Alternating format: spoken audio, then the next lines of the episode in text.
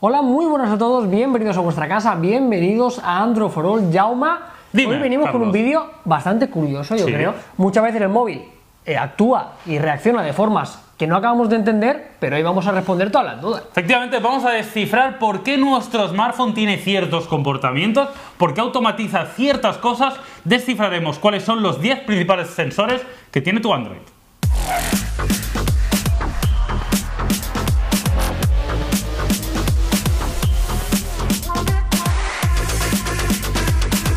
Así que sin más, vamos con el primero de ellos, quizá uno de los más conocidos, uno de los más evidentes y que más utilizamos, Sí. como es el acelerómetro. Lo tienen absolutamente todos los dispositivos y se va a encargar este sensor de ver en qué posición está nuestro terminal. Exacto, concretamente es un sensor que lo que hace es medir la aceleración, la inclinación o la gravedad del dispositivo para poder aplicarlo pues, a ciertos patrones. Puede parecer muy evidente, pero todos los utilizamos. Cuando giramos el móvil, cuando estamos Claro. jugando, cuando vamos a activar automáticamente el giro de la pantalla, de forma muy sencilla, este sensor detecta la ubicación y actúa.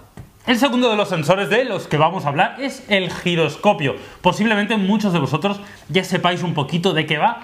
Así, a grandes rasgos, Carlos, es una pequeña evolución del acelerómetro, pero oye, más preciso y más potente. Sí, en este caso la diferencia se va a encargar también de medir, y de- pero sobre todo de mantener la orientación Claro. de nuestro dispositivo. Mide la dirección, el movimiento angular. En el apartado del acelerómetro era mucho más lineal. Aquí entra ya de lleno la rotación. Vamos a poder girar y el móvil lo va a poder detectar. Exacto, el pionero en esto, creo recordar, Carlos, fue el iPhone 4, fue el primero que incluyó este sensor en un dispositivo y a día de hoy la mayoría de los que encontramos ya lo tienen. Las aplicaciones prácticas que encontramos pues son más o menos las mismas que el acelerómetro, pues todo lo que tenga que ver con rotación, con juegos, con la orientación de nuestro dispositivo. Una de las cosas más curiosas que tiene el giroscopio y para que veas lo preciso que puede llegar a ser es que puede detectar incluso la vibración de nuestra voz, nuestro dispositivo. Vaya tú. Y hay gente que dice que se podría utilizar un poco como espía. Cuando nosotros hablamos lo detectaría y luego esas vibraciones convertirla en la conversación.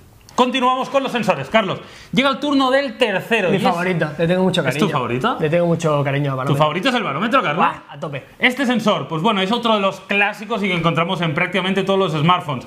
¿Qué mide? Pues la presión atmosférica, que concretamente es la presión que ejerce el aire sobre nuestra atmósfera. Así dicho a bote pronto, tiene una de las principales eh, funciones, no es 100% exacta, pero en el smartphone, gracias al barómetro, va a poder calcular aproximadamente nuestra altitud. Exacto, otras cosillas para las que puede servir también, pues oye, para tener el GPS más preciso, ayudar a tener una localización mucho más precisa de este. Y también para ayudarnos en algunas aplicaciones del clima, si detecta nuestro smartphone justo la presión atmosférica que tenemos, Claro. una información muchísimo más exhaustiva.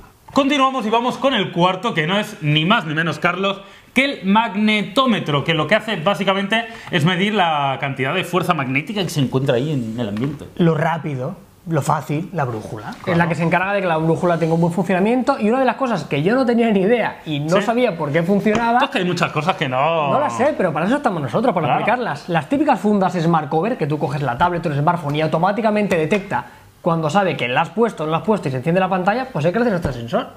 Continuamos con el quinto, no digas nada. Y es el. Lo esperaba otra cosa peor. Ah. Que es el sensor de proximidad. Este sensor básicamente lo que hace es emite una luz a través de infrarrojo. Entonces mide lo que tarda en volver esta luz y sabe si tenemos algo próximo o no. Esto es como los murciélagos, que emiten las ¿sí? emisiones, claro, por supuesto, ellos emiten, y si devuelves que hay un objeto. Qué culto El eres, Carlos. Sí, muy culto. Este es uno de los ejemplos más claros lo típico, cuando tenemos nuestro terminal encendido, recibimos una llamada, nos lo llevamos a la oreja, y a que automáticamente la pantalla se apaga, pues hay que hacer este sensor. Exacto, también se utiliza para otras cosas, como por ejemplo cuando desplazamos la mano por encima, hemos visto que algunos fabricantes lo quieren incluir como para pasar las fotografías de la galería o diferentes usos que le quieran dar.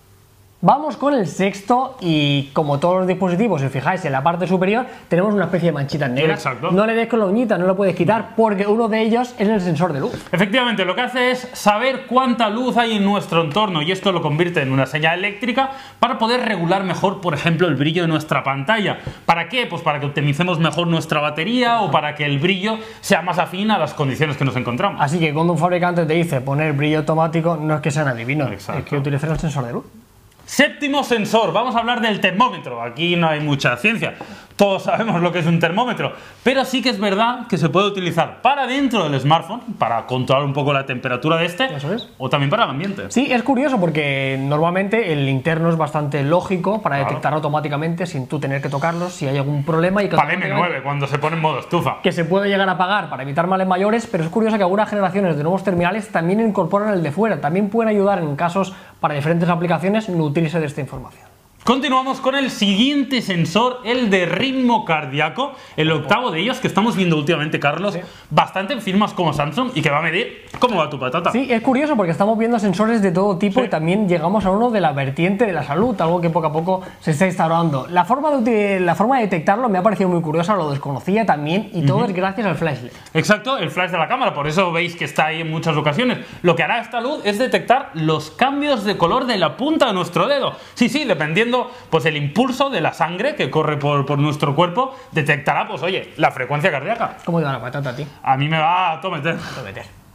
Ya ahora vamos terminando, Carlos. El penúltimo de los sensores no es ni más ni menos que el podómetro. Todos aquellos que hayáis realizado deporte, sobre todo unos añitos atrás, seguro que en alguna ocasión habéis tenido alguno para contar cuántos pasos dais. Y aquí resulta bastante curioso porque la mayoría de dispositivos suelen utilizar el acelerómetro para Es esta verdad. acción. Volvemos a recordar, el acelerómetro únicamente se encargaba de medir un poco las, las variaciones de la dirección, pues automáticamente detectaba Claro. que está en movimiento. Hay algunos terminales, como por ejemplo el Nexus 5, que tienen un podómetro de forma integrada. Hace lo mismo, pero de una forma mucho más precisa. Y ahora vamos con el último de todos, que es el sensor del lector de huellas, uno de los que está más de moda últimamente y uno de los más modernos, entre comillas, en aplicarse a los smartphones del día a día. Y la verdad es que ayuda muchísimo a la seguridad y es un tema muy relevante y que vamos viendo poco a poco cada vez más. Es importante, es un detalle que nos gusta. Aquí no vamos a hablar de cuál es la ubicación favorita para eso. Eso es harina de otro costal, pero únicamente tenéis que saber que tenemos un sensor capacitivo que se encarga de leer nuestra huella dactilar y que lógicamente la va a cotejar con la que anteriormente habremos almacenado. Exacto, hemos visto cómo cada vez eh, funcionan mejor, ya no es necesario que lo pongamos en una posición concreta, ya muchas veces no es necesario deslizar, sino simplemente poniendo nuestro dedo se desbloquea o no se desbloquea el smartphone. Así que bueno, estos han sido los 10 sensores más importantes. Hay algunos más, hay algunos Sí. que están utilizando el lector de, de iris para poder Ajá. desbloquear el dispositivo, pero bueno, ya hablaremos de ello más adelante. Y más que vendrá en el futuro, Carlos. Así que nada, espero que os haya gustado este vídeo. Como siempre, nos gustaría saber qué os ha parecido, qué os parecen estos sensores, si os queda alguna duda o si hay alguno que conozcáis que no hayamos tratado aquí. Pues como siempre, en los comentarios es vuestro lugar. Así que nada, nos vemos mañana como siempre. Hasta luego. Hasta luego.